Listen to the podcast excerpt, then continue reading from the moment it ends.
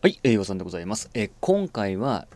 集客コストを正しく把握しようですね。これについてちょっと簡単に話をしようかなと思います。でもこれま CPA という話になってくるわけなんですけども、まあ、もちろんですね、まだ集客にお金をかけようとする人もまだ少ないと思いますし、またそもそも広告を出そうと考えてない人ももちろんいると思いますので、まあ、そんな方はですね、ま、ここで再生切ってしまっていいです。ね、そして専門用語、えー、連発します。すいません。専門用語連発します。で、多分これ本当にまあ、えっ、ー、と、この状態でですね、特にま意味ないなというふうに思ったら、まあ全然切ってもらって全然いいと思います。これ多分聞いていただいても、あの、意味がなければ、あの、聞いて内容が把握できなければ、まあ、全くこれ意味ない話ですし、広告を出そうとも思っていなければ、まあ、全く効果がない聞いていて情報として意味がないものなので、なので全然これは切っていただいて大丈夫です。私の単なるアーカイブとしてただ残したいだけなので、えー、そのあたりをね、あの理解をしていただければいいのかなというふうに思っております。ただですね、ただです。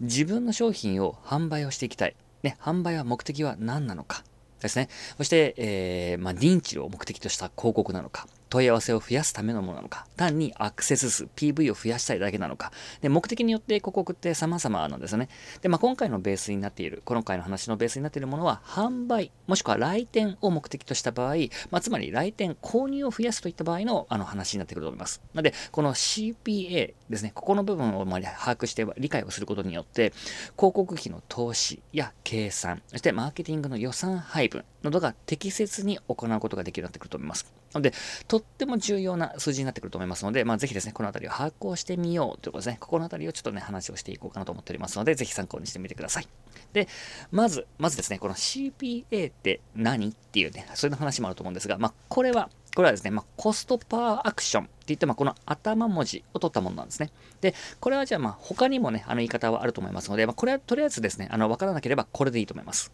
これで全然いいと思います。で、これはまあ、日本語で訳すとですね、顧客獲得単価っていうふうに言われてるわけですね。じゃあこの顧客獲得単価とはじゃあどういうものなのかっていうとですね、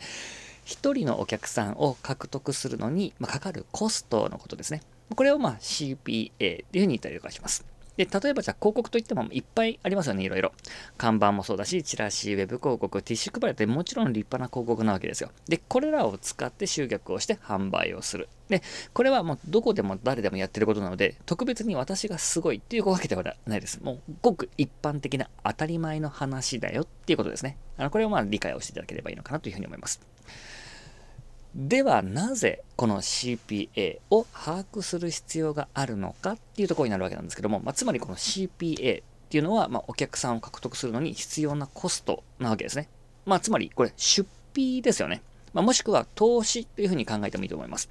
まあ、それに対して当然投資をしていかなければいけないわけなので、のでそれ以上のリターンがなければ投資をする意味ないですよね。なので、それを考える必要があるってわけです。で、その比較として考えるのが CPA だっていう話なわけです。なので、これ必ず、まあ、理解をしなければいけない部分なんですね。なので、そして、ま広告に対して入ってくるお金、これも考えなければいけないわけです。で、これに関して、また別のところでもね、あの解、えー、解説しようとは思ってますけども、LTV っていうようなもので考えます。これは、ライフタイムバリューっていうものですね。まこれは、まなどういうものかっていうと、まあ、1人のお客さんから得られる生涯の利益っていうことですね。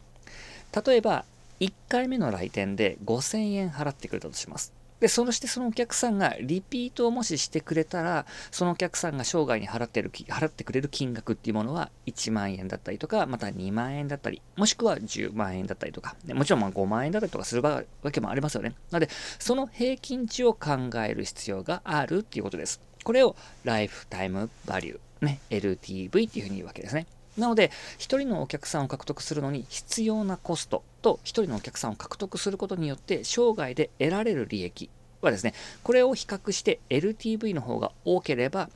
投資は成功、まあ、プラスになるっていうことなんですよね。なので、まあ、当然これは計算をしなければ赤字なのか黒字なのかもちろんわからないので適切な投資というものができなくなってくるわけですね。なので、この CPA というものは必ず把握をする必要があるっていうことです。なので、このバランスを考えて、例えばじゃあ利益をもっと減らしてもいいからお客さんの数を増やすっていうふうにも考えられますし、また、ここへの投資は赤字なんだなっていうことが分かったりとかするわけですよね。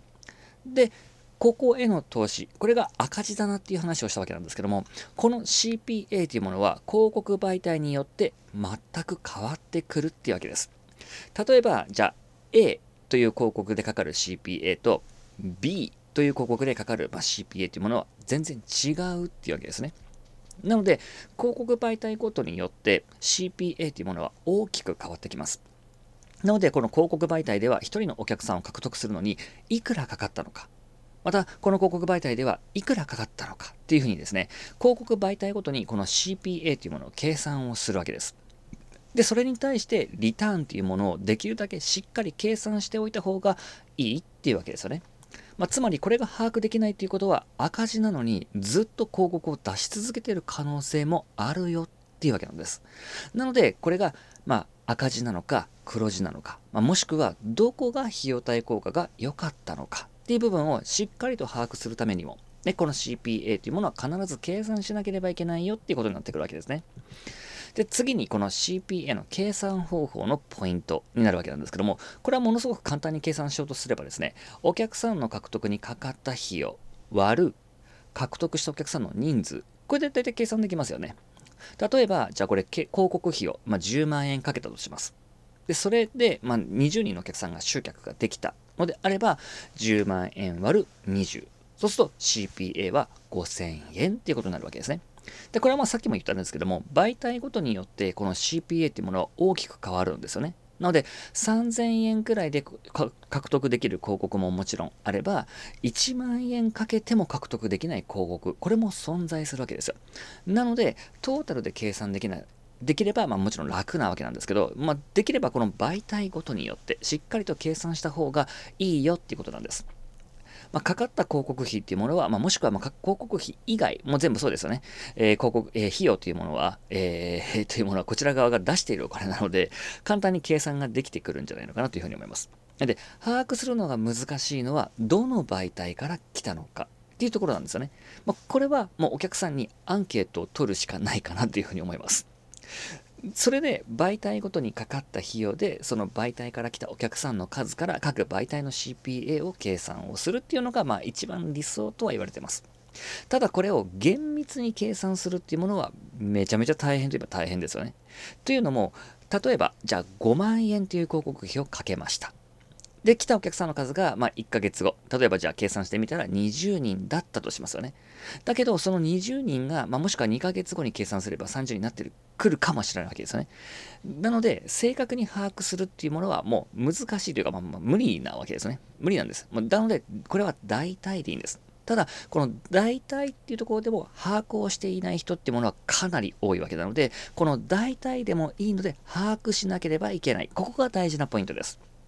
で、この代替というものはどういう感覚かというと、例えば CPA がある計算方法だったら5000円だとします。だけど別の計算方法とか計算するタイミングによって6000円になったりとか4000円になったりとかすることももちろんありえますよね。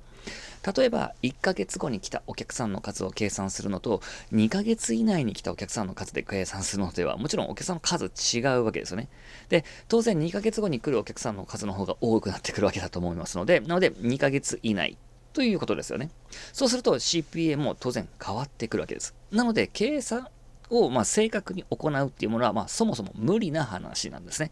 ただ、5000円なのか、6000円なのかっていうものを知ってるだけ、把握しているだけでも、やっぱり全然違いますよね。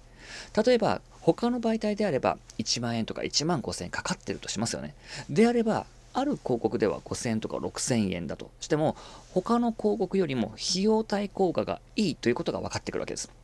で、この場合において5000円とか6000円とかの違いっていうものはそんなに問題ではない。というか、まあ、1万5000円とかに比べたら大きく安いので、ものすごく安いので、じゃあ5000円だったらいいなというふうに思います。で、仮に違う計算方法でやったら6000円だったとしても全然いいわけですよね。1万5000円かかるよりかは。ですよね。もしくは、さっきお話しした、まあ、LTV ですよね。1人のお客さんから、まあ、獲得をする、その1人のお客さんからの、まあ、生涯得られる利益になるわけですね。で、この LTV が例えばじゃあ1万円だとしたら、簡単に計算した CTA がま5000円なのか、そして6000円なのか。で、この5000円、6000円って大きいかもしれないんですけど、とりあえずは黒字になっているっていうことがなんとなくわかるわけですよね。この大体でいいわけです。で、この場合に全く計算をしていなかったら、もしかしたら CPA は1万2000円で、そして LTV は1万円の可能性だって出てくるわけですね。で、そうなったら大きな問題になってくるわけですよ。であれば、施策を考え直すとか、新たなマーケティングを考えなければいけないとかっていうところが分かってくるわけですね。なので、その細かい数字というよりかは、大体黒字になっているのか、大体赤字になっているのか、大体の金額がいくらぐらいなのかっていう部分でも最低限把握しておくのがものすごく大事になってくるっていうわけなんです。なので、もし CPA がわからないっていう方は、ぜひですね、この CPA、計算をしてみてください。ね。ぜひやってみると自分のビジネスがどういう風になるのかですね。これからの、まあ、川山用でもいいと思います。5年広告費にこれぐらいかけたらどのくらいの利益が出るのかなっていうことを考えてやるってことですね。ここが本当に大事なポイントでもありますので、ぜひやってみてください。ということで今回はこれで終了します。どうもありがとうございました。ではまた。